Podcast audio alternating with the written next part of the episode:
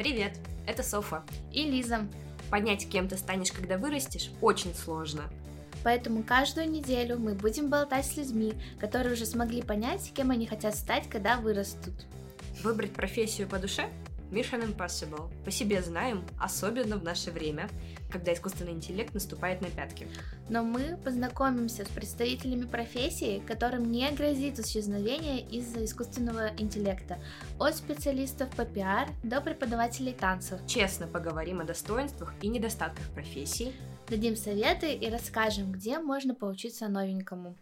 Итак, ребята, сегодня у нас в гостях Илья Николаевич Абабков. Илья Николаевич, расскажите, пожалуйста, кто вы и чем вы занимаетесь?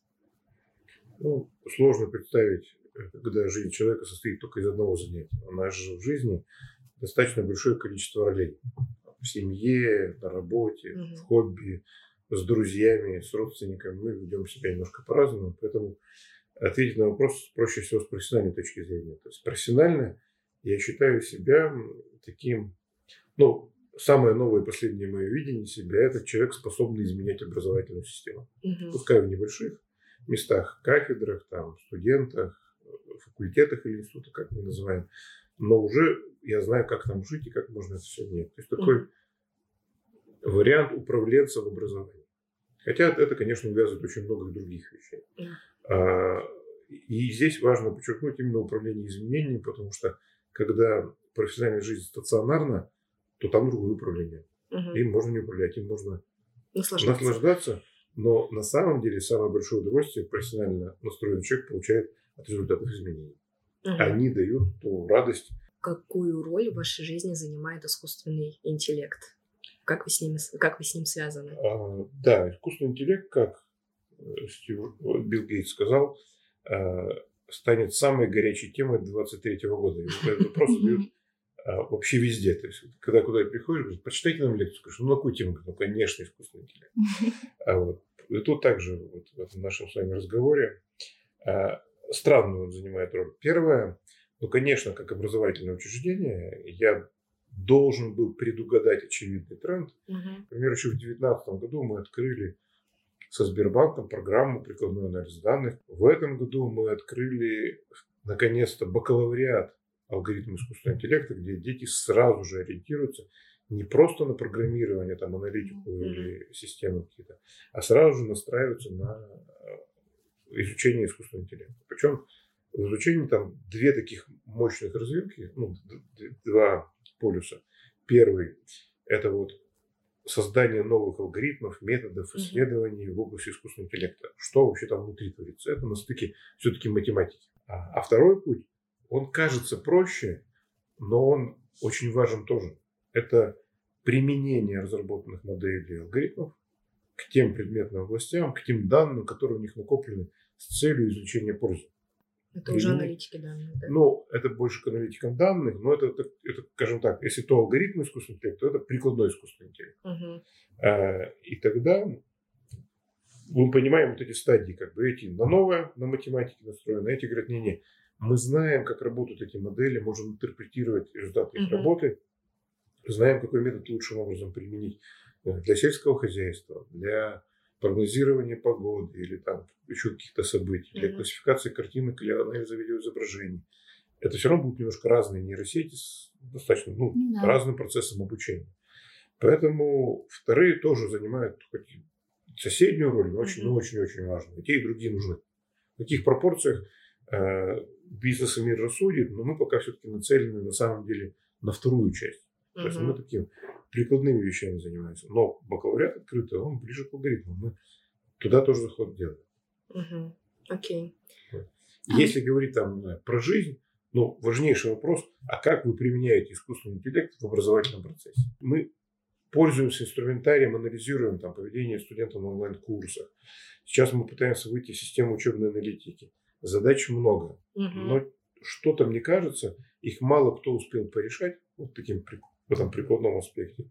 И было бы, конечно, здорово, чтобы у кого-то получилось. Ну, то есть к студенту предложили качнуть его сильный навык, который предсказал искусственный интеллект, потому что он узкоспециализирован на этом, проанализировал, есть много размеченных данных и так далее.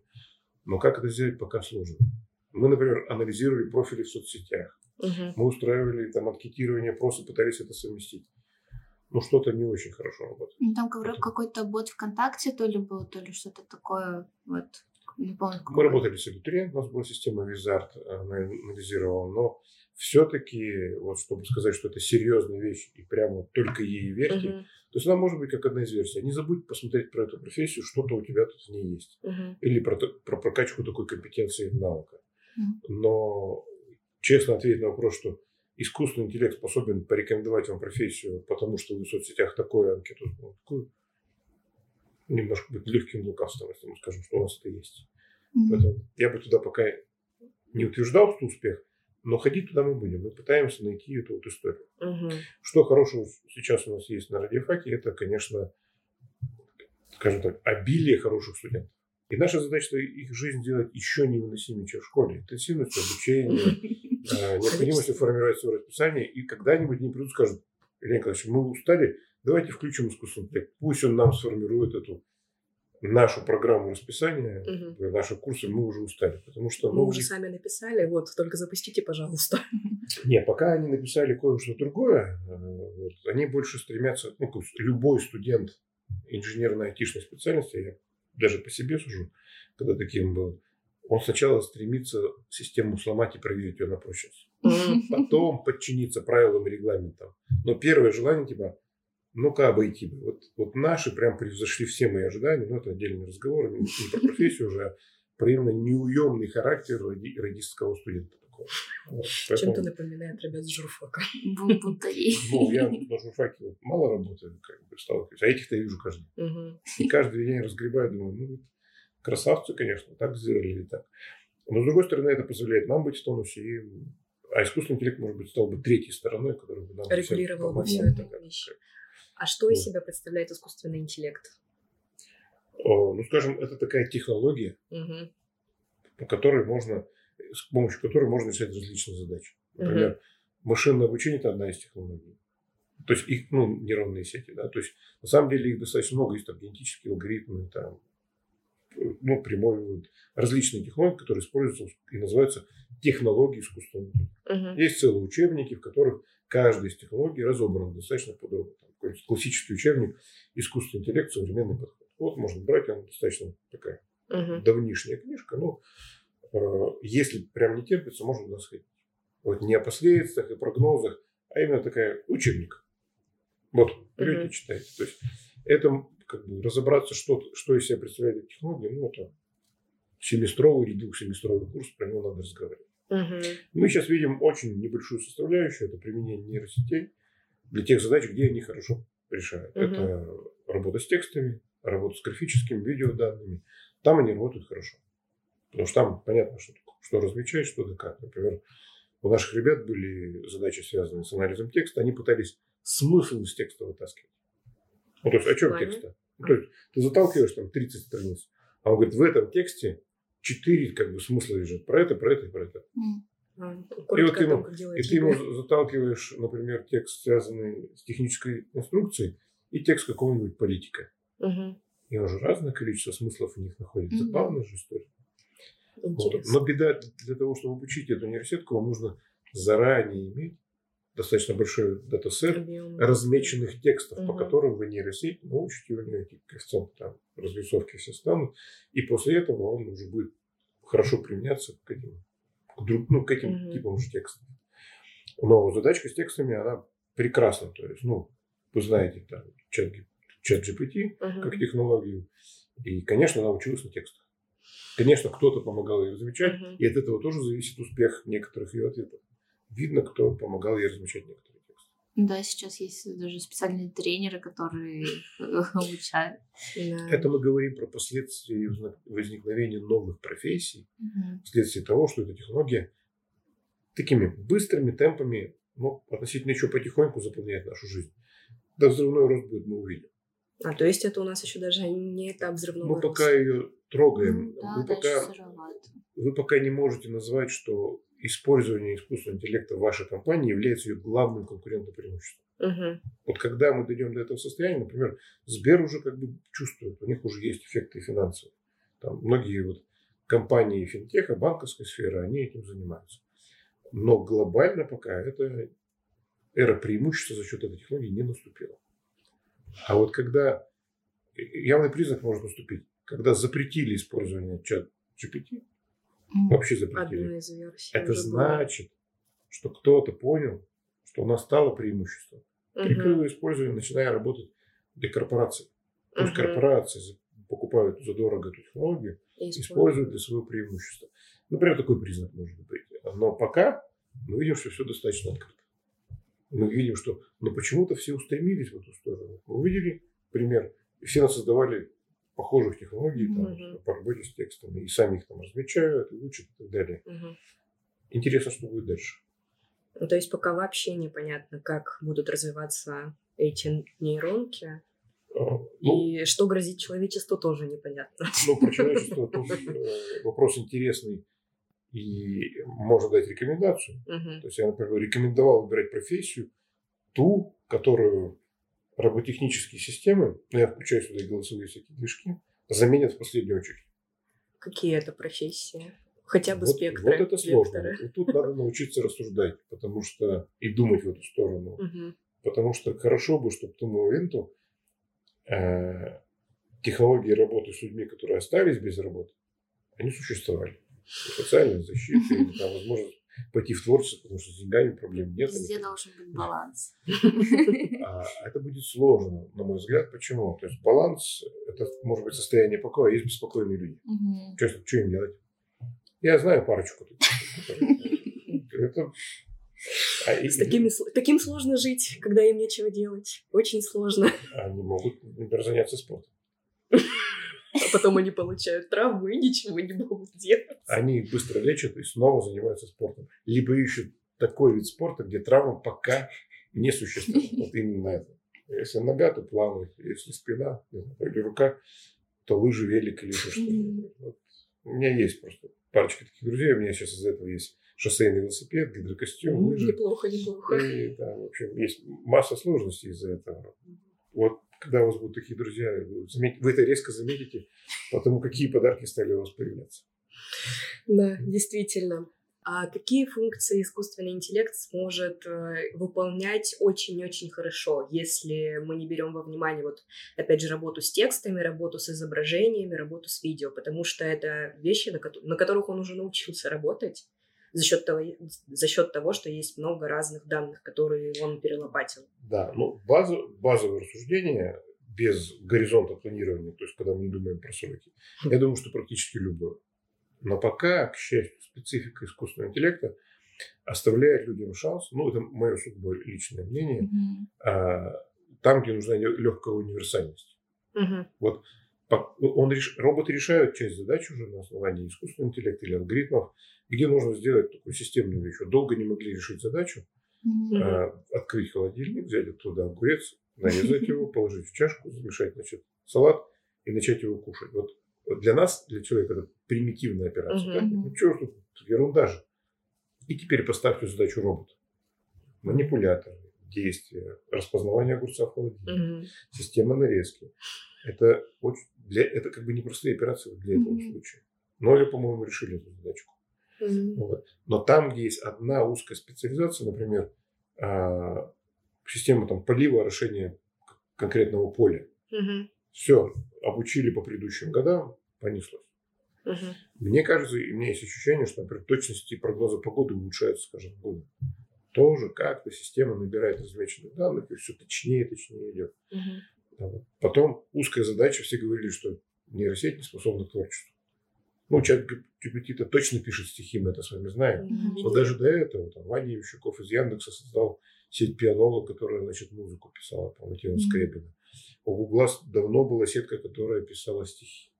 То есть узкоспециализированные задачи решались хорошо. Просто Мгм. сейчас работа с текстами улучшилась, и уже что стихи, что смысловой ответ вам дать, что про науку с вами поговорить, уже все равно.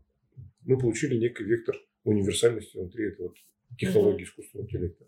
Поэтому их возможности будут расширяться, но чем универсальнее задача, тем им потяжелее будет. Например, вождение автомобиля автомо- ну, автопилотом. Тестируют уже. Вовсю ездят, Ну, но есть сложность. Вот та, ну, как бы, шутливая часть.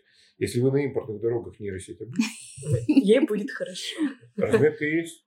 То есть белая полоса в голове этого робота, это полоса разметки. И переносимся в Екатеринбург на, зи- на зимнюю дорогу. Белая полоса Это, Это- снег. – это не разметка.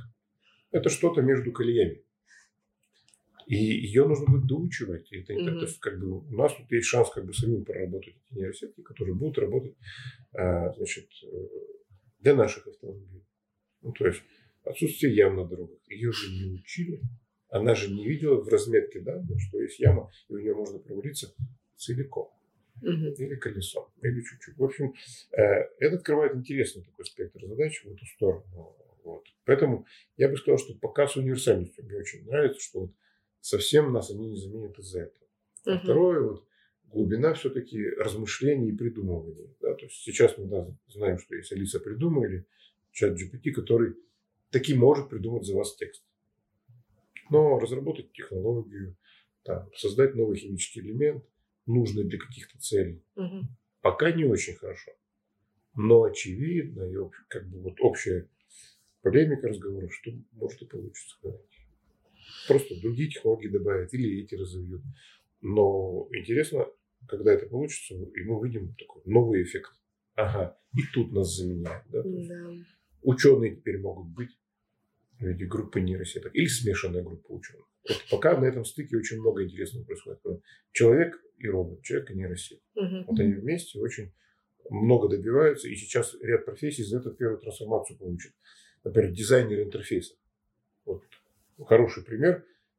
Э, Нейросеть Кандинский там, или. Midjourney может генерить интерфейсы мобильного приложения под заказ на словах. Мгм. А нарисуй мне интерфейс мобильного приложения по доставке еды. Ну, там, по доставке заказов с магазина. Он, конечно, криво-косо, но он вам несколько идей может с уточнениями, цветами, типом дизайна. Но вы получите целый ну, такой портфель разных идей, Мгм. а дальше берите ее и дорисовывайте. Криво-косо, но вы, вы для этого нужны. Вот у вас идеи. Это повышает производительность труда этих ребят. Можем ли мы сказать, что нейросети сейчас дают нам как раз такие идеи, а мы уже просто воплощаем их идеи в реальность? Но они дают нам варианты нашей, ответа на нашу просьбу. Мгм. нарисуй мне интерфейс. Мы же все равно дали идею про а, значит, доставку еды или там, про заказ ну, ну, интернет-магазин или еще что-нибудь. А, а мы же хотим, чтобы нас придумай мне бизнес и сделай. Может, такие люди как вот. Ну, они нормально пишут бизнес-планы. По щучьему велению же мы хотим как бы. А бизнес-план – это не бизнес. Бизнес – это понимание потребностей, умение выводить продукт на рынок. Мгм. А план – это уже то, что рядом идет. По какому плану вы будете вывод делать. Мгм. А где потребность? А она точно есть. А вы как проверили? И поэтому вот... Но когда-нибудь они здесь нам будут помогать. Это будет интересный очень момент. Когда вы задумали, в университете проконсультироваться, она так, как опытный ментор вам поговорил ко мне. Не надо. Уже было и не получилось повернуть. Ну ладно, еще буду думать. И вот тут интересно начнутся разговоры с нейросетями. Да, пугающе звучит на самом деле. Наоборот, интересно.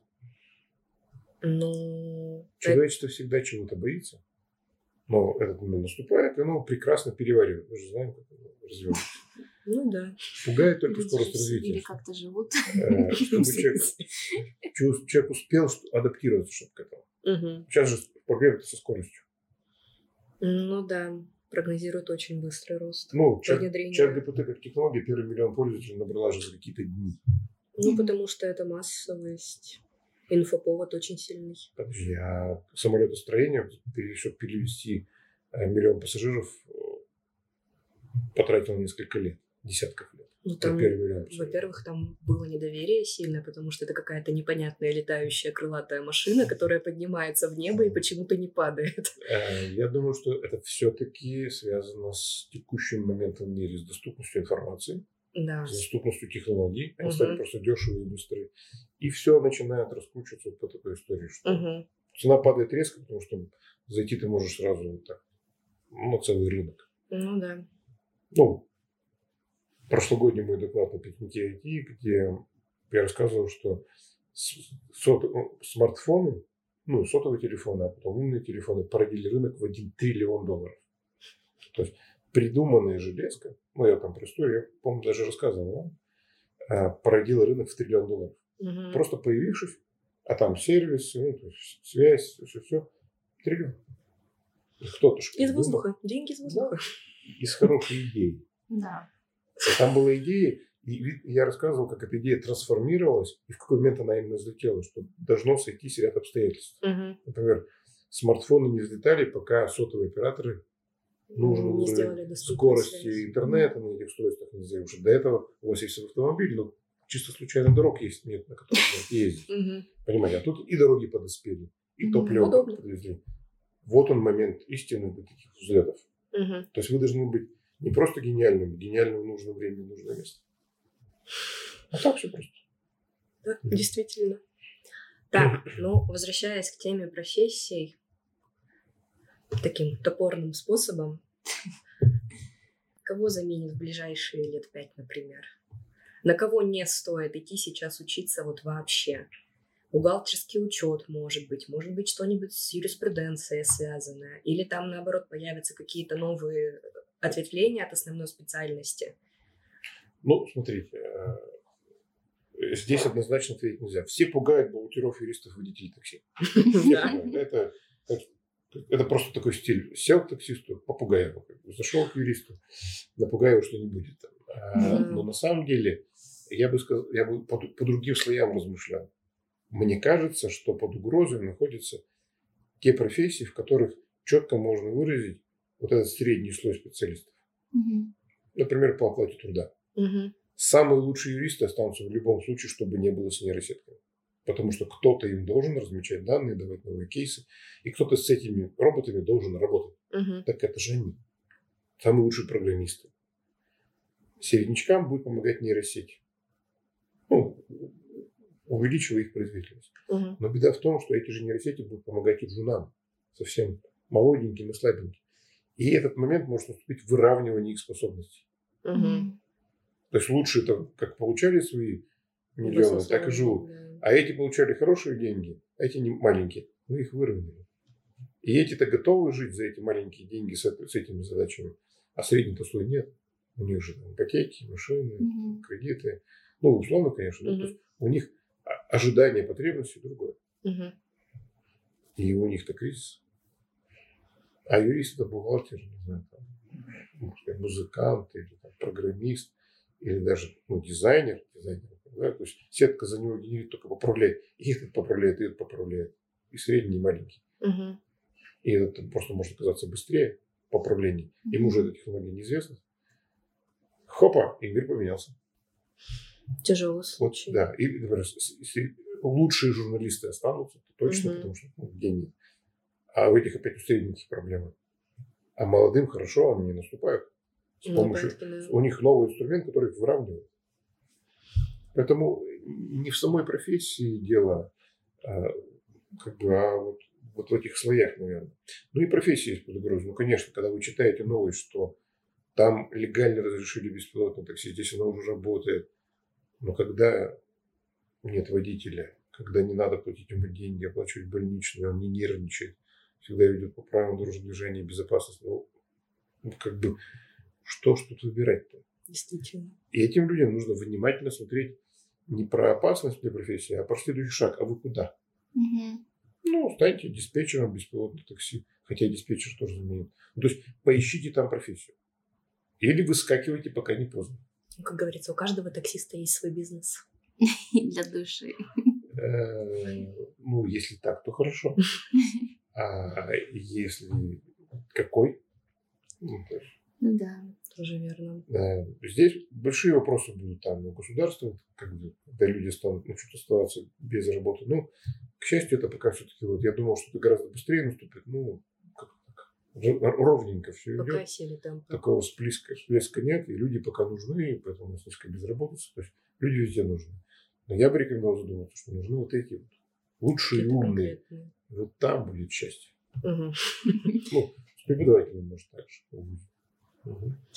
А, например, в Америке сейчас забастовка идет сценаристов и актеров, потому что они боятся, что их могут заменить. И, судя по всему, Голливуд какими-то технологиями владеет, которые уже настолько сильно развиты, что могут заменить их. Ну, конечно. Как будет складываться ситуация? Вот... Я думаю, что будет то же самое. Ну, то есть, а, то есть кто... самые лучшие Да, звезда-то будет взлетать, потом ее будут спланировать, копировать, но все равно у нас есть авторские права, еще что-то на самого себя, например. Мгм. Я думаю, что он как-то будет выживать. А вот что делать тем среднячок, которому не за что платить? Его, может быть, заменит, ну, то есть фильм, в котором там, ну, по технологии deepfake, ну, собран актер, этот же, ну, что, давай. Ну, И вот у них тут будет, они, конечно, будут бастовать. Но, опять же, здесь, возможно, там государственное регулирование какое-нибудь включит. Потому что опасно же, когда куча людей без работы. Особенно Очень. творческих профессий. Их же даже не загонишь там в сельское хозяйство или завод. Да. ну, в азиатских странах уже давно практикуют такое, что уже ну, не ходят не на концерты какого-то определенного чел- человека, ну, живого, а На голограмму, да, Хацуна Мику, все дела. Но это, мне кажется, норма формирующаяся. То есть мы давно, мы, мы же сейчас понимаем, что артисты зарабатывают не только на концертах свои деньги, Мгм. они, конечно, публикуют ролики в Ютубе и собирают там такие аудитории, которые обычной жизни в зал не вместятся. Мгм. Например, его ролик просмотрело 4,5 миллиона человек. Ну, покажите у нас в Екатеринбурге зал, который вместит там, даже, миллиона. даже десятую часть этого всего. Ну да. Хопа. А тут вот они, пожалуйста. И, конечно, это- этот процесс прошел. А дальше возникает да, вопрос, зачем изображение свое? Поэтому у нас появляются витуберы потихонечку. О, Ну, Вот. как пожелание всем слушателям, очень важная история, я про нее каждый раз говорю, это отсматривать, что происходит на, э, ну, на рынке трендов. Да? То есть Мгм. их там три компонента. Первое, что говорят люди, типа Билла Гейтса, э, значит, Илона. Маски, то есть те, кто там Рэя Курсова, то есть те, кто что-то знают, Мгм. которые живут будущим, а не текущим, которые знают о разработках гигантов, куда Мгм. те вкладывать деньги. Это первая история. Вторая, смотрите, куда направлены основные поддерживаемые стартапы в вашей области. Мгм. В транспорте, в био- ну, в фармацевтике, в цифровом мире, как бы. Что на основных краудфандинговых платформах поддерживают люди? Что там выигрывает? Это же явно тоже вариант подсказки вам, что происходит. Ну, в Да. целом-то без этого. И третье, какие новые явления и сути вы обнаруживаете ну, вот на публичных ресурсах, там, видео и так далее. Что там? Блогеры, проверьте. Блогеров взлет был. Еще кто-то еще. Смотрите, что происходит. И сравнивайте с той профессией, в которой вы. То есть не ваш ли это конкурент. То, что эти показывают как индикатор. Ну, такая история. Потому Мгм. что там прогноз дело тонкое, но тут, скорее всего, уже не прогноз. а такой. Правда, к сожалению. Ладно, хорошо, спасибо за такой подробный ответ. А пойдем к следующему вопросу и поговорим про вашу профессию. Мгм. Чем вы занимаетесь? Подподробнее. Вначале мы поговорили общими словами, и сейчас такие вот, э, как Да. это правильно выразиться, какие действия вы выполняете? В А, чем ваша Ну, задача? хотелось бы, да, какой-то грустный пример привести, например, э, я с утра до вечера с какими-то бумажками сижу.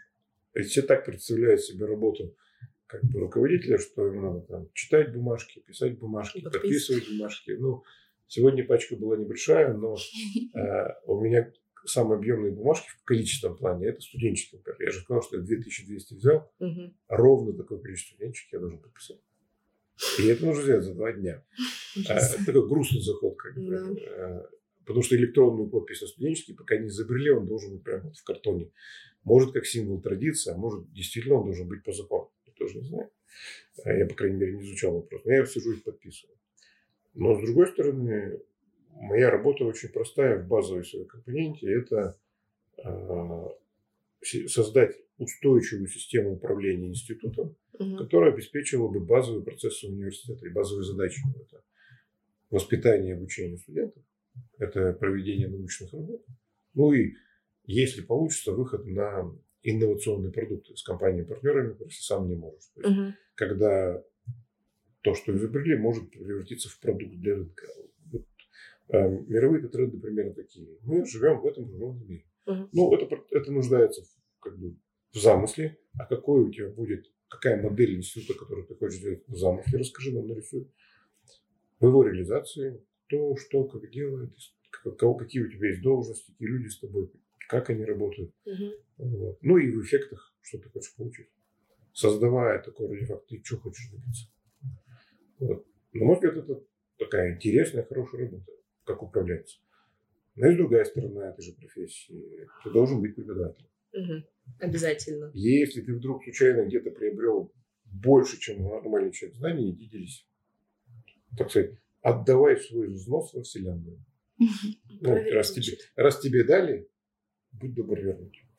А, и поэтому ты вынужден читать лекции, проводить практики, Мгм. а, формируя там поколение, которое за тобой идет, чтобы они умели. Ведь университет, поумнее ты человек и так может, университет просто позволяет сделать это быстрее. Мгм. То есть можно ли самому просто с ручкой и тетрадкой выучить, там, не знаю, матанализ? Ну, теоретически можно. Да. Очень долго. мотивация должна С, быть. матема- с этим, а, с учебником уже проще будет, потому что там уже есть методика, есть Мгм. план, как-то все.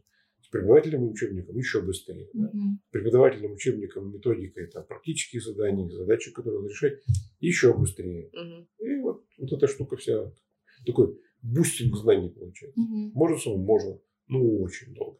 А тут надо и здесь знания, и здесь, и здесь. Скоростной вот этот мир уже требования к человеку увеличивает. Ну Мы да, быть. тебе надо было это знать еще вчера. Да. И чуток умнее быть всегда в Да. любых обстоятельствах.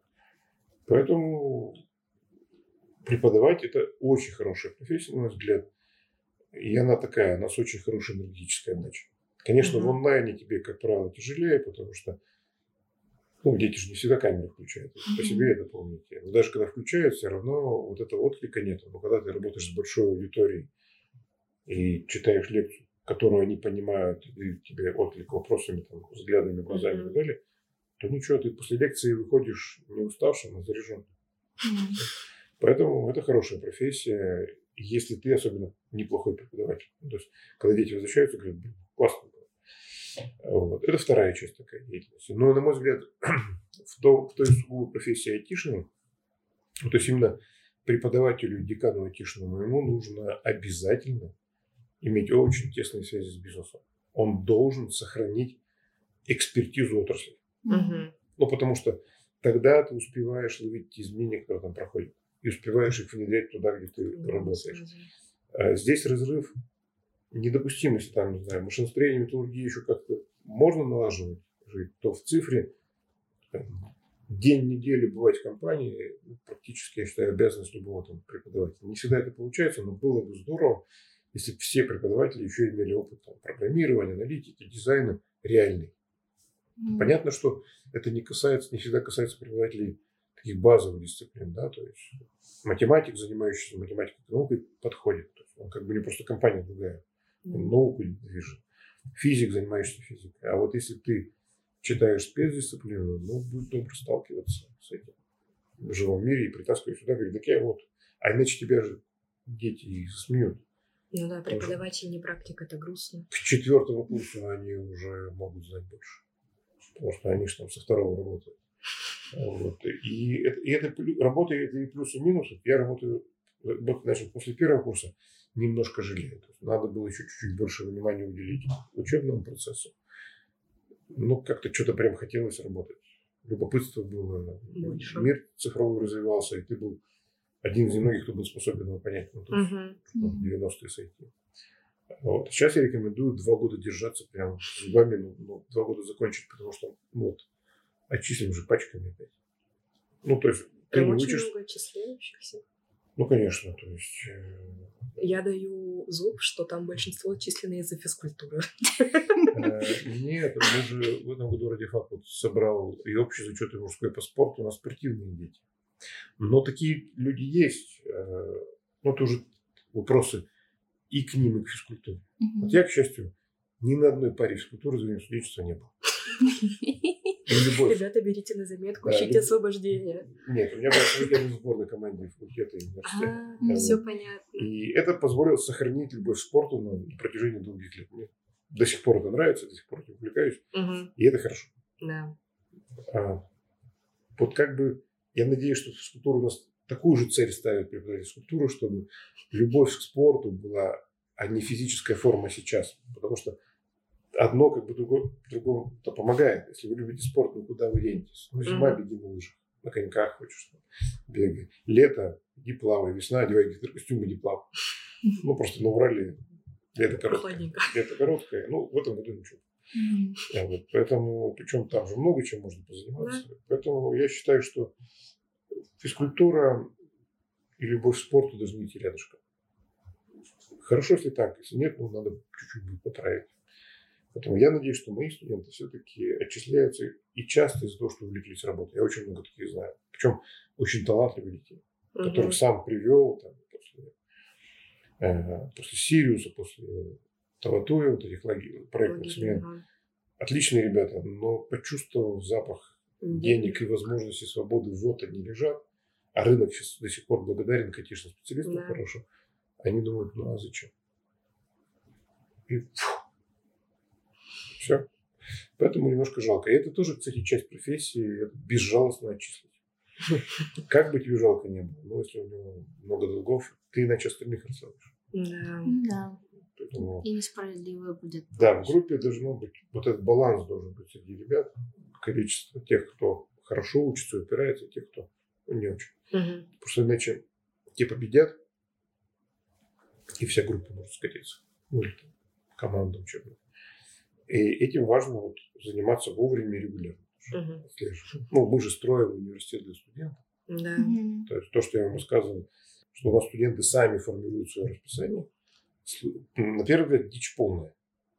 Ну, то есть как, как это сделать? Непонятно, да. да. А вот у нас есть там технологии, система, и преподаватели к этому уже приучены. У нас это студент очень... формирует и в базовых дисциплинах, и в спецдисциплинах свой план учебный со своим расписанием. Это очень удобно. Из 74 спецдисциплин должен выбрать за 18. Угу. Остальные он не получит никогда. Потому что у него стоит доступный только эти. Ну, то есть у него слотов столько на спецдисциплины. Угу. Но зато он может вычислить так свою траекторию развития, что он попадет в профессию. Угу. То есть подобрать такие спецкурсы. Основная идея была такая. У меня была мечта где-то, ну, лет, наверное, 15-20 назад.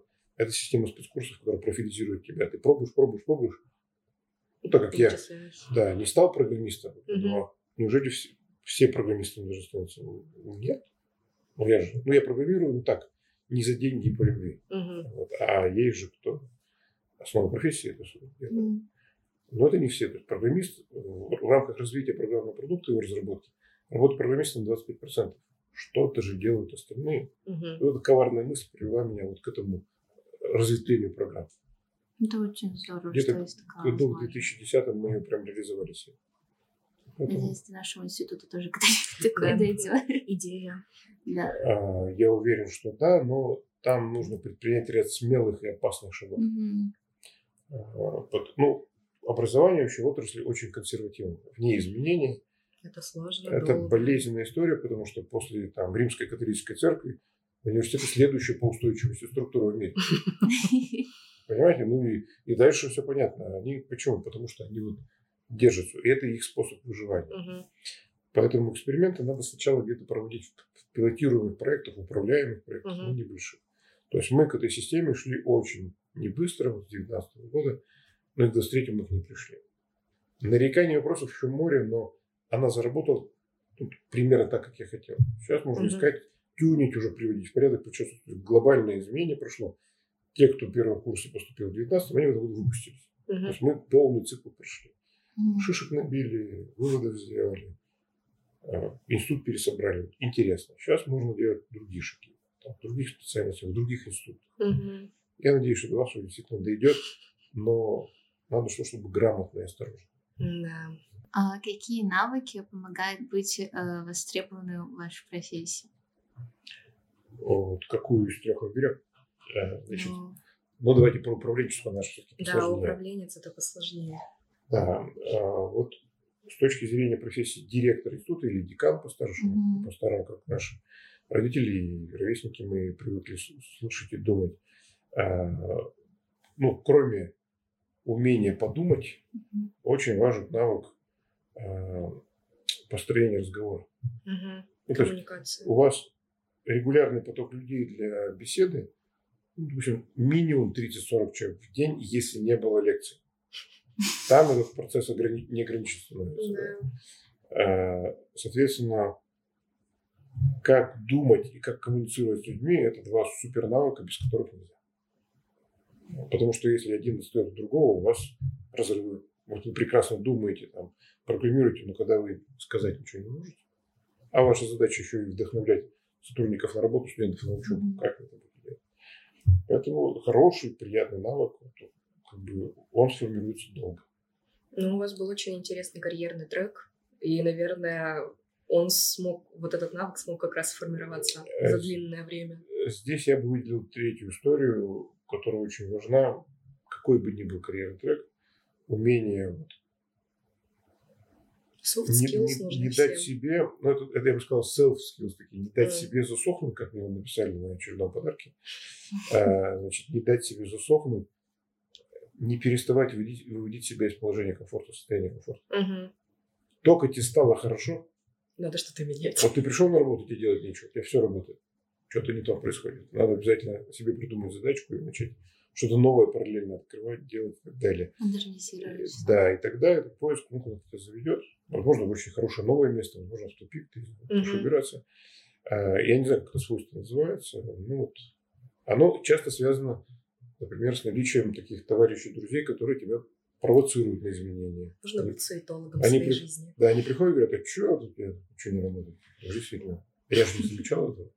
Или ты не смотришь, что они вот соседние институты убежали вперед в чем-то. Ты еще нет. Угу. Вот со спортом так было. В физтех я за ту команду бегал, когда был спортсменом. Угу. Мне очень хотелось выиграть кубки эти. Вот один уже стоит, году второй принесут. Вот тот зеленый. А, выиграли, потому что знали, что надо обогнать. Вот эта соревновательность, она очень приятный момент. Я не знаю, как это называется, но без нее, мне кажется, тоже руководителю плохо жить. Такое беспокойство по поводу изменений легкое. Вот. А больше, ну, предметная область, она сама собой, но я, я считаю, что она формируется по очень простому принципу. Если вы 10 лет серьезно занимались какой-то деятельностью, ну, вы должны стать не специалистом, если вы недорого. Теория 10 тысяч часов?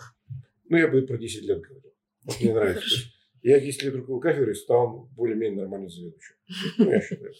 После этого скучно В этом году 10 лет, как я директор института. Но у меня ощущение, что я, в принципе, неплохо соображаю, как эта штука работает. Угу. Вот так. Причем я был директором двух институтов. У меня разные процессы были переходные. И это ну, полезная история. Поэтому предмет навык тренируется. Угу. Узнать, что такое образование, 10 лет не поработать. Тяжелый случай. Да, потому что роскошь каждый раз тратить 10 лет Это... очень быстро пройдет. Да. Два, три, четыре раза можно пробовать потом все. Но, может быть, быстрее научимся учиться и привыкать к отрасли. Перешел пять лет, ты специалист. Но вдруг нет. Угу. Вот как так получилось, что вы стали директором института? Это вышло как-то спонтанно или у вас была какая-то определенная цель, и вы к ней шли? Ну, и то, и другое, конечно. Воля случая везде есть. А, нет, вообще я никогда не, не собирался работать в ВУЗе, как крамольно бы не звучало. Я работал в IT-бизнесе, был там абсолютно счастлив, но на свое горе начал читать лекции студентам, потому что увидел, что они ничего не соображают. А, кстати, там поймал одного из директоров института, который сейчас инфо директором работает, он был студентом. А, читая лекции, обнаружил какой-то год, что я читаю не одну, не один курс веду, угу. а четыре и вкалываю в ВУЗе на полную ставку. Славно. Как это произошло, я не понимаю. То есть я успевал там и там, но, было, я чувствую тяжело. Посмотрю, у меня парта в неделю такой приличный объем. Вот. И тут было предложение, типа, не хотите ли возглавить, возглавить кафедру? Я думаю, интересно. Кафедры, я же куда взять? Вообще все как сам хочу. И первым желанием было нанять людей, всех моложе меня. Mm. Вот я получил, через три года я получил кафедру со средним возрастом 32 года в составе 50 человек. Ого. То есть мне удалось создать то, что я хотел, молодежный экстремальный коллектив. А, и это мне понравилось. И я считал, что это вообще самая лучшая работа на свете, потому что следующий кафедра такой хороший начальник, угу. хлопот немного, дети учат, ты курс какой-то ведешь, но ты при этом заведующий. Ты знаешь, что кому делать, там, у тебя студенты идут какие-то. И вообще не напряжная, кстати, работа. Угу. Вот только если про заведование там, говорить. И она мне прям нравилась. Мгм. Приходил на работу, все работают, ты сидишь, новости почитал, что-то про IT, конечно, изучал, к лекции подготовился. Ну, курс пилета надо два раза в год. Ну, то есть какие-то вралы, но они тоже бывают редко, если ты правильно все построил. Блин, я думаю, это самая счастливая работа. Еще за нее еще и деньги платят. Ну, скромно, ну, более-менее и красиво. Все, как бы, есть кабинет, там, с видом на город, ну, типа факи кабинет, да. Мгм. И ничего не предвещало обиды. Ну да. А потом меня уже заставили, заставили, я так сказал, стать директором института, где у меня была кафедра. Мгм. По результатам деятельности. Нет, там была текучка директоров. так. То есть за четыре, за три года там сменилось четыре директора. И, Невкусно. видимо, у руководства университета возникли вопросы, типа, кого назначить. Мгм. Но мне предложили попробовать. Я, честно говоря, не очень хотел. Но потом думаю, а что бы не попробовать-то? Это же новенькое что-то. Ну, где-то года через два ушел во вкус. Понятно. Потому что тогда не кафедра от тебя зависит, а все кафедры от твоих решений зависят. Мгм. Как говорится, если они есть. А тоже ты же еще и кафедры можешь снести все и убрать. Это же как бы определенная позиция принятия решений другого уровня. Ага.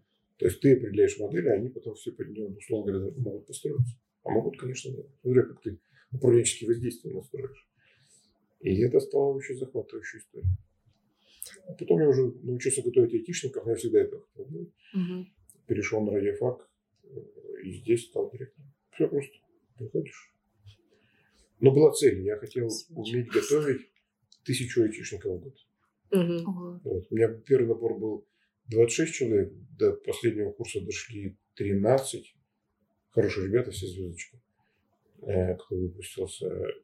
Но я понял, что 13 человек моими усилиями подготовлены для города. Это даже не капля в море, это там пылинка э, во вселенной. И мы начали с компанией разговаривать, я говорю, давай 150 Мгм. набор. Я подумал, и примерно за 5-6 лет мы собрали конструкцию, которая позволяла готовить на этой же базе 150 человек. Мгм. Отличные дети. Но возникла проблема, я перестал лично знать каждого студента. Когда у вас их 13, поверьте мне, вы знаете, где он работает, где он живет, куда вы его трудоустроите на работу, он не знает, а вы знаете. Звучит Ты хорошо. туда не ходи, я знаю, куда тебе пойти, ты пойдешь вот туда. Э, И мне очень нравилась вот эта система. Но потом 150, я нач- ты начинаешь эти 150 на этом курсе, условно говоря. Ну, они же хоть и падают немножко, но это сотни людей. И вот сложно. А потом мне говорят, слушай, 150 получилось, но нам не хватает тысяч. И тут большой забег был на 5 лет. Вот мы сейчас года за 4, наверное, чуть меньше. Вышли у нас ну, 1200 даже набор на айтишную специальность основную в год. И мне кажется, пока хватит. Вот займемся искусственным интеллектом. Ну да, звучит неплохо. И вот директор – это профессия, которая принимает решение, кстати, важная история, каким будет его институт через 10 лет. А он фундамент закладывает сейчас, даже не важно, будет ли он директором. Мгм. Отчаянная вот эта вот позиция в этом плане. Ну да, надо продумывать все пути как э, отступления, так и продвижения. Ну, отступать-то это грустно же. Ну, Все да. равно отступишь, куда молодежь все равно опять наступать будет. Ну, должна, по крайней мере, если все правильно делать. Мгм. А, по идее, молодежь должна там, к 60 годам свергать текущего директора и приходить к власти 35-40-летние. Ну, это мое мнение такое частное, может быть, крамольное, Мгм. Но это признак развития. Мгм. Когда есть молодое поколение в управлении, оно жаждет свергнуть текущую власть, это, вот эта та ситуация, которая должна быть. Мгм. Вопрос, как ты с ними договоришься Мгм. и передашь все, дружественно, не очень. Но вот по- по- похоже, что подход там должен быть такой. У тех, потому что желание реформ и разобраться, оно тоже на самом деле высокое. Ну, Да. если у них хорошее образование. Вот такая история. Так, окей. Как вы все успеваете? И при этом не выгораете? А, я не успеваю. Самый честный ответ. Ну, здесь все-таки важный момент. От чего нельзя отказаться руководителю? Нельзя отказаться от физической нагрузки. Мгм. Потому что работа тебя съест тогда. То есть уровень стресса, ну, прикольные часы делает э, известная одна компания, которая говорит, у вас недопустимо высокий уровень стресса. Как Идите это по пройдите. определяют? Шаблоны в курсе. То есть, и причем это доказанная теория, что это именно так. Мгм. И, ну, то есть я их понимаю, и когда они мне пишут, я встаю и иду с работы. Мгм. А вот физическая как бы активность и время восстановления, то есть ваша активность и ваш сон, они определяют диапазон ваших разбросов усилий все. Поэтому это важная история успевать хотя бы, не знаю, три раза в неделю заниматься спортом. Мгм. А, тогда и все остальное встанет на свои места. Но самое ну, трудное другое, другая часть руководителя – это делегирование. Не успеваешь – бери людей. Мгм. Да, это разовьет бюрократию, потому что у тебя их становится больше, тебе нужно там строить иерархии какие-то, или командочки маленькие, если Мгм. поклонник, как я, холократии. Вот я считаю, что уж на уровне растущего института все должны быть равны. Мгм. То есть нет начальника и подчиненных. Есть группа людей, отвечающие за виды деятельности с разным уровнем экспертизы. Но у них должен быть, ну, в идеале, абсолютный уровень равенства, такой, что они даже на вы с друг другом не задают только на ты. Мгм. И это похоже на эти бизнес. кстати. Потому что там есть, там же команды проект. маркетинга Ну тоже. Вот. А, ну, конечно, для вуза это переворот. Да. Что- Поэтому не приживается, может быть, и неплохо. Но мы как-то тихонько пробуем с опаской глядя. Вот. Тоже интересная штука. А тут делегирование будет автоматически. Команда же хочет забрать, забирать. Такая история. Но пока трудно работает. Это один из самых сложных процессов. Ну, Не, не все сразу, как говорится. Но если не делегируешь, то будет очень плохо. Ну, как бы делегируй или умри, есть такая поговорка. Знаем. Она такая примерно. Основные вопросы у нас закончились, но у нас есть такой мини-квиз, э, игра, так скажем. Э, Состоящий из четырех вопросов, да. которые позволяют узнать спикера не только как эксперта, но и как человека. То есть четыре вопроса это должно быть невозможно. но- Ну, самый минимум. Итак, первый вопрос. А, чай или кофе? Чай, А, книги или фильмы? книги. А, какая любимая книга прочитана за последнее время? Ну, сложный вопрос, их несколько. Давайте несколько. Ну, вот я перечитывал э, «Атлант расправил плечи». Мгм. Буквально в прошлой неделе я вам уже гов- говорил. И прикольная книжка мне очень понравилась про корпоративную культуру «Лидеры племя». Вот я тут недавно Мгм. тоже летом дочитал. А, Она позволяет думать про организацию такими как бы типами ну, культур. Прикольно. Да. Ну, то есть они мне прям понравились. Ага. А, высшее образование или онлайн-курсы? Я, ну, конечно, высшее образование, я же в нем работаю раз. Но это не отметает использование онлайн-курсов, если вы эту технологию обучения применяете внутри или дополнительно. Но, например, многие сейчас считают, что они могут отучиться в гипотетической онлайн-школе, которая Мгм. д- подготовит их к профессии Быстрее. быстрее, чем вуз. То есть не 4 года они потратят, а полтора. И, например, они начнут уже через полгода после начала обучения на курсе работать. Вопрос, что мы понимаем под образованием, безусловно. То есть, смотрите, онлайн-курс или дистанционный вариант коммуникации. То есть, когда у тебя есть педагог, но он в телевизоре, но он с тобой только Ну, работает. допустим, модель нетологии. Ну, это чисто курсы. У них курсы, Да. плюсом есть воркшоп. Но вот важным состоянием в процессе обучения является коммуникация обучающегося и учителя.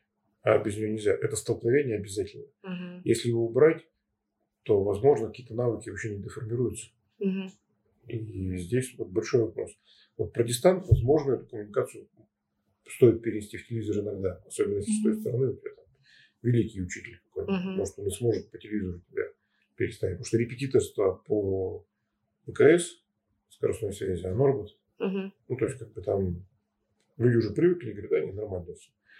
А вот чистый онлайн – это дисциплина, это вероятность успеха вышедшего там, она невысокая. Мгм. Поэтому я пока бы склонялся к образованию, но технологии онлайна смешанного там дистанта, его, конечно, стаскивать надо. Это подсказка от платформ. Смотрите, мы пробуем, а вдруг работает. Берите, пробуйте параллельно с ними. Мгм. То есть ничего нового не отталкиваем, назовем так. Но наша индустрия об этом говорит, я не знаю, как в журналистике, но в IT ты все, что придумано другими новое, ты должен понять и попробовать. Мгм. Почему не летит, почему летит, почему заработало, как, Мгм. как эта штука действует. Вот. Поэтому надо. Мгм. И завершающий вопрос. А, худший слоган для рекламы зубной пасты. Сложный вопрос. Да, Он самый. не, он не из цифрового мира. Вот и подошел к концу выпуск подкаста «Кто я?». Спасибо, что дослушали нас до конца. Подписывайтесь на наши социальные сети, все ссылки в описании, и делитесь подкастом с друзьями, которые никак не могут ответить на вопрос «Кто я?». Пока! Пока!